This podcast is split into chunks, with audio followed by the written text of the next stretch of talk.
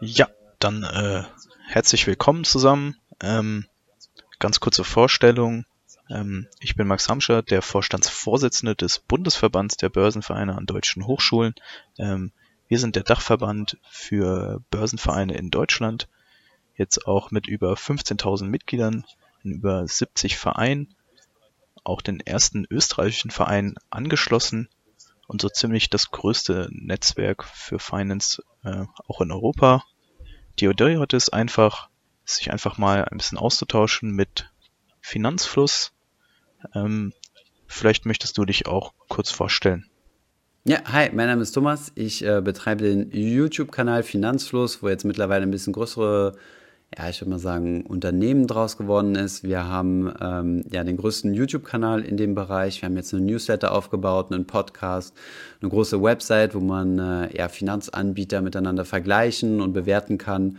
Und genau, ich mache das mit äh, einem Kumpel von mir, den ich vom Abitur her kenne. Und äh, ja, wir haben das vor vier Jahren gestartet.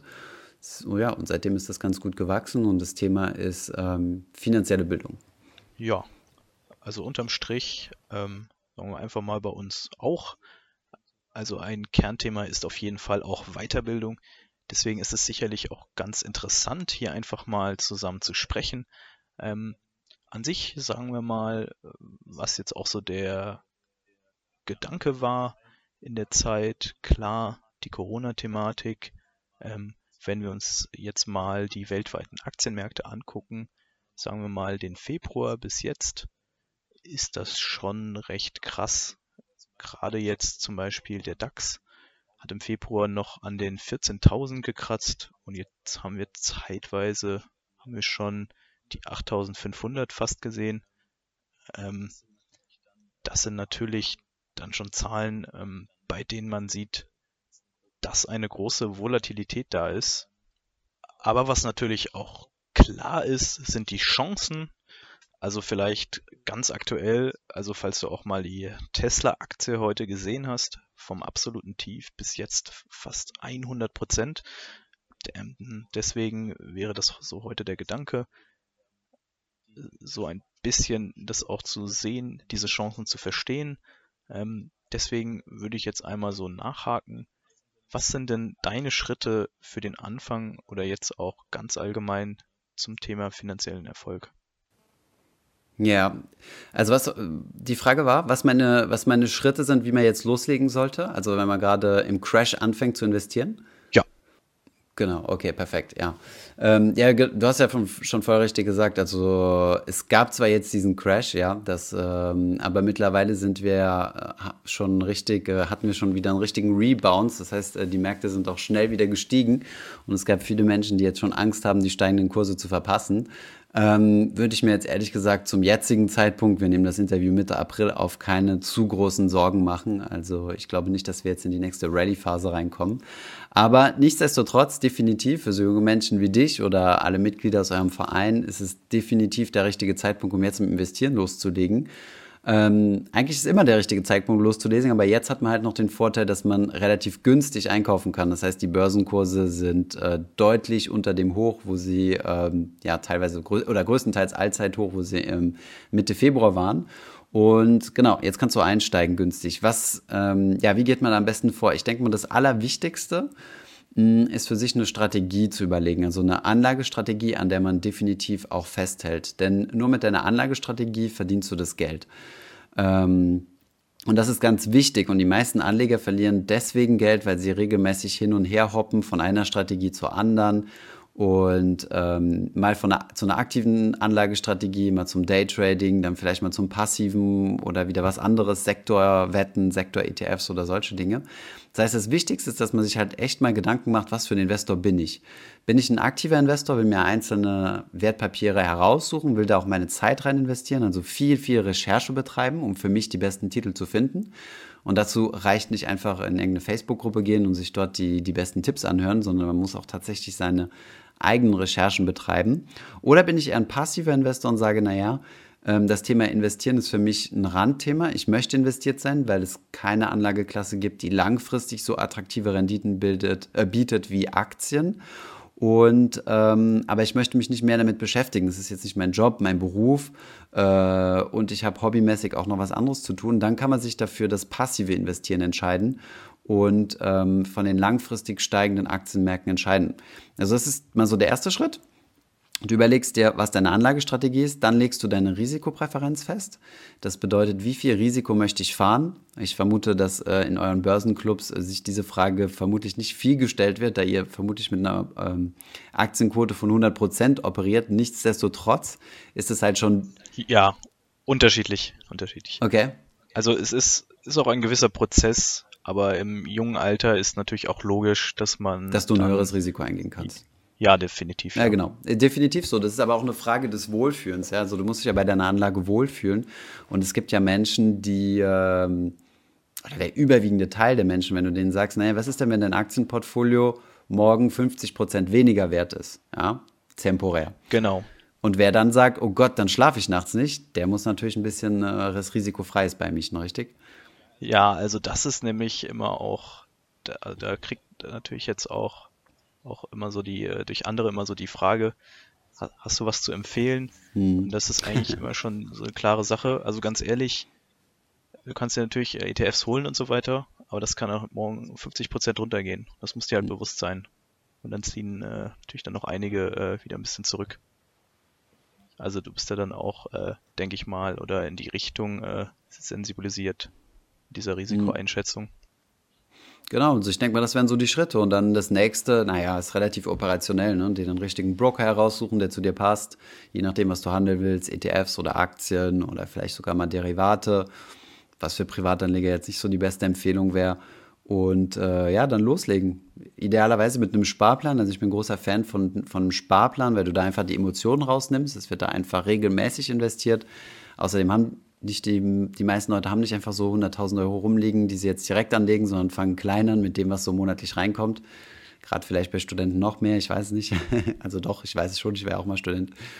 Und ähm, ja, von daher bieten sich Sparpläne da eigentlich ganz gut an. Genau, Sparpläne sind halt eine gute Alternative für Studenten, um in das Thema einzusteigen, weil damit kannst du halt mit relativ wenig Kapital direkt deine erste ja, Börsenerfahrung sammeln. Also wenn wir jetzt sowieso zum Thema Kapital kommen, sagen wir mal, gerade bei Studierenden, ähm, was ist denn da der Ansatz oder auch die Empfehlung, wie man am besten festlegt, wie viel Geld man jetzt davon opfern kann?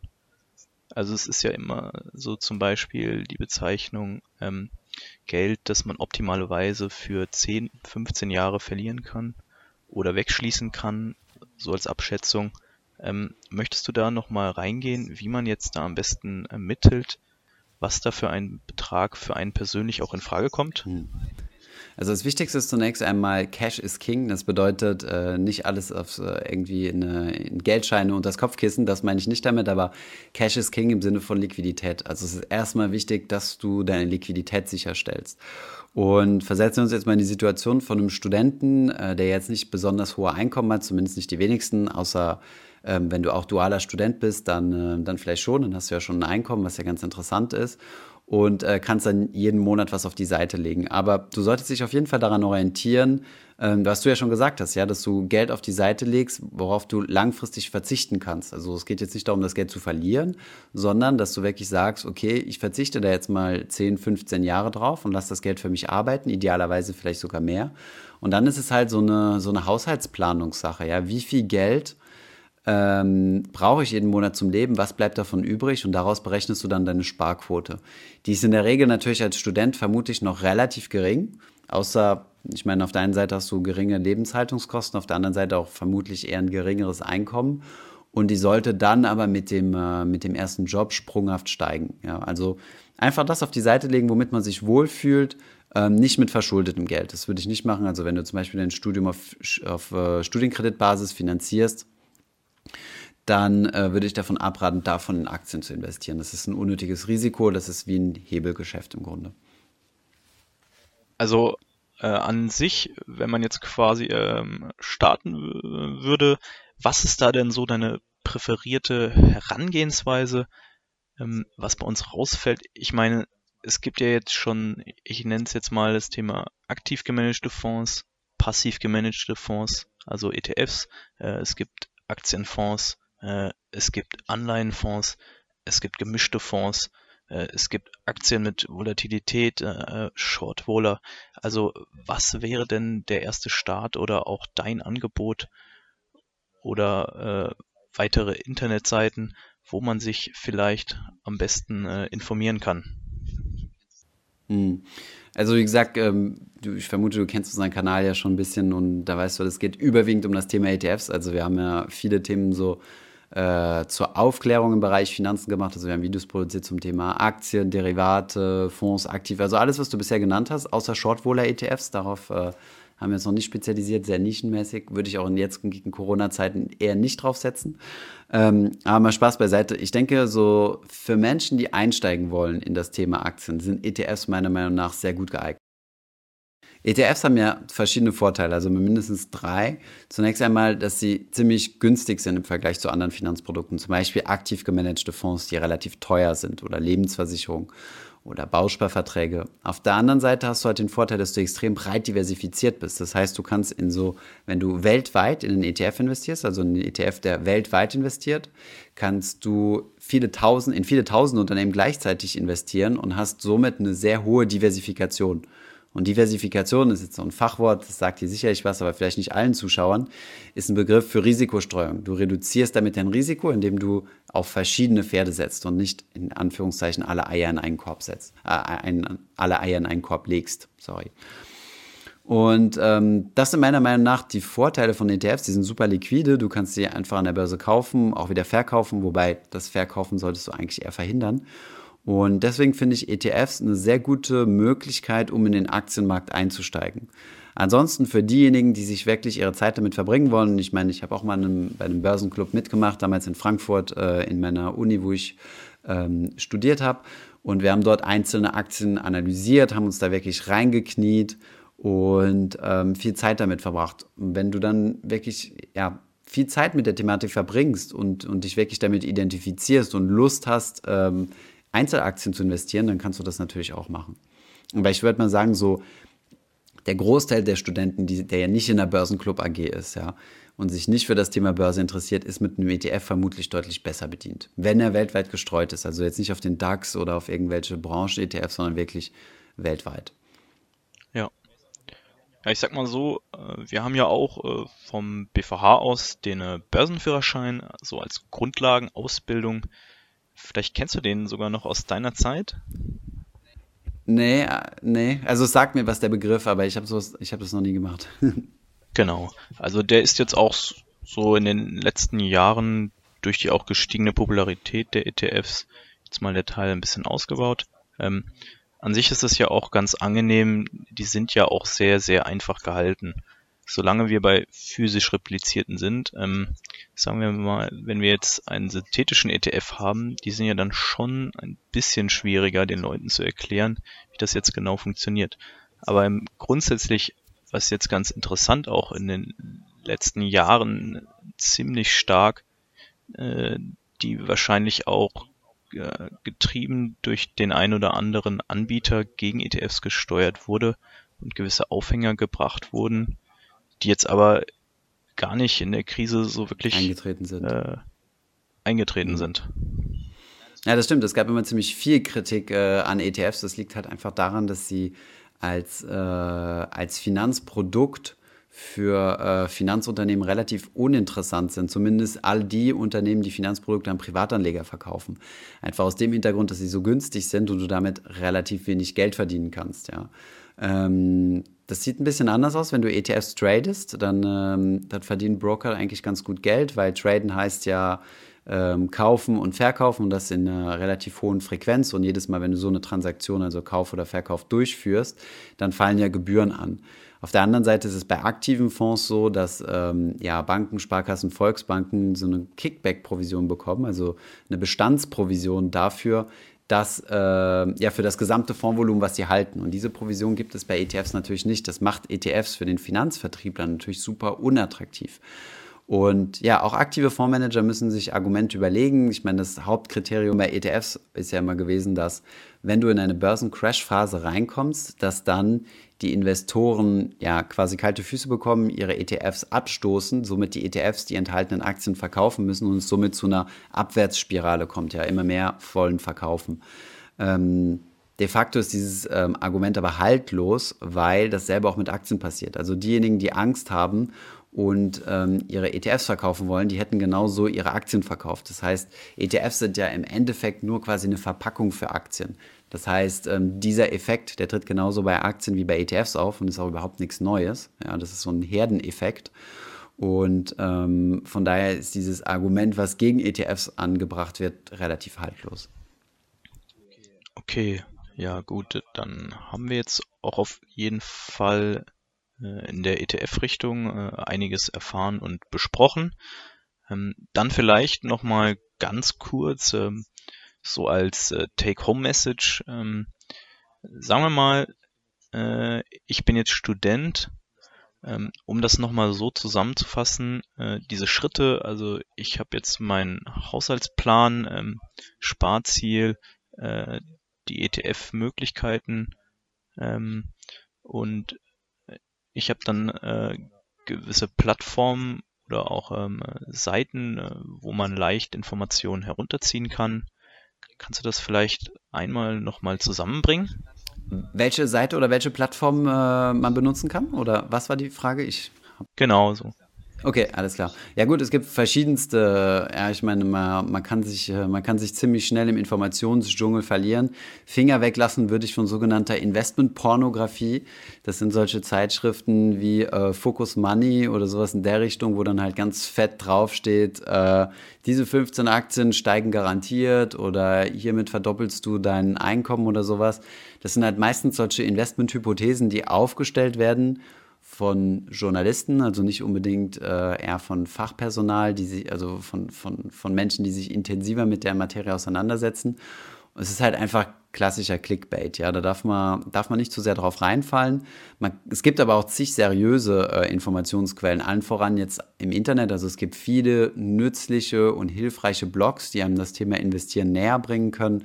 Ähm, dazu zählt zum Beispiel, keine Ahnung, Tim Schäfer, ähm, der Finanzvisier, ähm, finanzvisier.de, ähm, Finanzrocker, was gibt es noch? Natascha, für die Frauen gibt es äh, Madame Moneypenny. Auch gerne unsere Seite, Finanzfluss. Äh, Auf eurer Website kann man sich auch informieren. Ihr habt auch ziemlich viele, also für eure Mitglieder nur, habe ich mal gehört, äh, die ähm, äh, Börsenmagazine, richtig? Kapital und solche Dinge.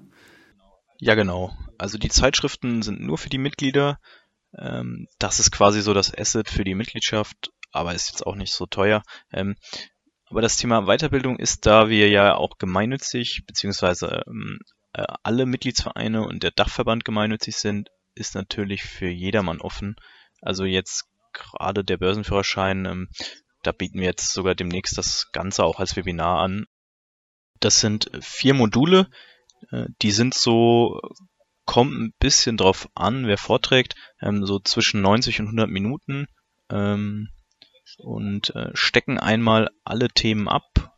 Klar, ist an sich recht basic, aber richtet sich im Prinzip an vollkommene Neulinge und man hat in relativ kurzer Zeit einen Rundumschlag in allen möglichen Themen.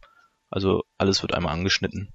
Ja, und es ist auch so designt, dass quasi die Börsenvereine vor Ort das äh, auch halten können. Also habe ich in meiner früheren Zeit also habe ich in meiner früheren Zeit im Regionalverein äh, auch gemacht. Lädt man sich einfach herunter und kann das dann vor 70, 80 Leuten halten. Ja, äh, ist jetzt natürlich Corona-bedingt auch im ein oder anderen Regionalverein etwas schwieriger. Heute in einer Stunde ist sogar auch ein anderes Webinar, das ist die heute Pitch-Reihe. Die geht nochmal ein bisschen in eine andere Richtung. Ähm, aber am 6. Mai ist dann auch das Webinar zum Börsenführerschein und da ist die Anmeldung noch offen. Genau, und auch kostenfrei. Es ist ja auch, äh, um das äh, vielleicht äh, insbesondere auf die Digitalisierung und das Internet zurückzuführen, dass man heutzutage kostenlos so viel nachlesen und sich äh, informieren kann, auch in dem Sinne. Ja klar, da gibt es eine super positive Entwicklung in dem Bereich, also dass man viele Dinge äh, sich online anlesen kann. Ich meine, gerade einige Generationen vor uns war das noch nicht möglich. Ja? Wer sich mit seinen Finanzen auseinandersetzen wollte, der musste äh, sich Bücher kaufen. Auch Bücher finde ich heutzutage eine super gute Informationsquelle, darf man jetzt nicht falsch verstehen. Sehr intensives äh, Wissen, ja. Ähm, aber in der Vergangenheit gab es keine andere Alternative. Und ich meine, als wir auf YouTube angefangen haben, ich glaube, äh, da gab es gerade mal zwei weitere äh, Finanzkanäle auf YouTube, äh, die auch deutlich, deutlich kleiner waren als heute. Und mittlerweile gibt es hunderte Kanäle ja, von Menschen, die ihre Erfahrungen teilen, ihre Investitionserfahrungen, äh, wo sie gute Erfahrungen mitgemacht haben oder auch schlechte. Ähm, Kanäle wie wir, die halt solche etwas komplexeren Themen runterbrechen ähm, ja, man findet halt einfach alles. Und ich finde, YouTube ist eine super gute Plattform. Aber mittlerweile gibt es ja auch massig viele Podcasts. Also man kann sich ja auch finanziell weiterbilden, äh, wenn man gerade im Fitnessstudio ist, wenn man gerade ab, den Abwasch macht, äh, wenn man im Auto ist, wo auch immer. Ähm, Instagram jetzt auch relativ viel, wobei ich das mal so eigentlich eher so als Infotainment sehe. Also so wirklich lernen tut man dabei jetzt auch nicht unbedingt viel, aber es ist halt eine Plattform, ja, wo, wo Leute dann halt einen Anschluss finden, sich mit dem Thema beschäftigen und dann vielleicht auf einem Podcast, YouTube-Video oder vielleicht sogar einem Buch weitermachen, ja. Aber du hast recht, das Thema Digitalisierung hat auf jeden Fall äh, dazu beigetragen, dass das äh, Wissen sich demokratisiert. Ja? Du musst jetzt nicht mehr irgendwelche teuren Coachings oder Seminare besuchen, wo du früher hundert oder tausende Euro für bezahlen musstest, um Finanzwissen zu bekommen, sondern du kannst ja alles kostenlos selbst anlesen. Und das ist halt genial, ja, weil das ähm, nicht nur irgendwie Eliten finanziell bildet, sondern eine breite Bevölkerung. Ja, jeder, jeder Student, jeder Auszubildende kann heute anfangen, ein, ein eigenes Depot aufzumachen, einen ETF-Sparplan und vom internationalen Aktienmarkt profitieren. Und da spielt uns ja auch dann die Produktvielfalt entgegen. Also es gab ja noch nie so viele Finanzprodukte und ähm, ja, das ist auf der einen Seite schlecht, weil es problematisch ist, die richtigen herauszusuchen, aber wer sich ein bisschen beschäftigt und äh, vielleicht mal so in die ETF-Schiene guckt, der, der findet eigentlich sicherlich was, was für ihn passt.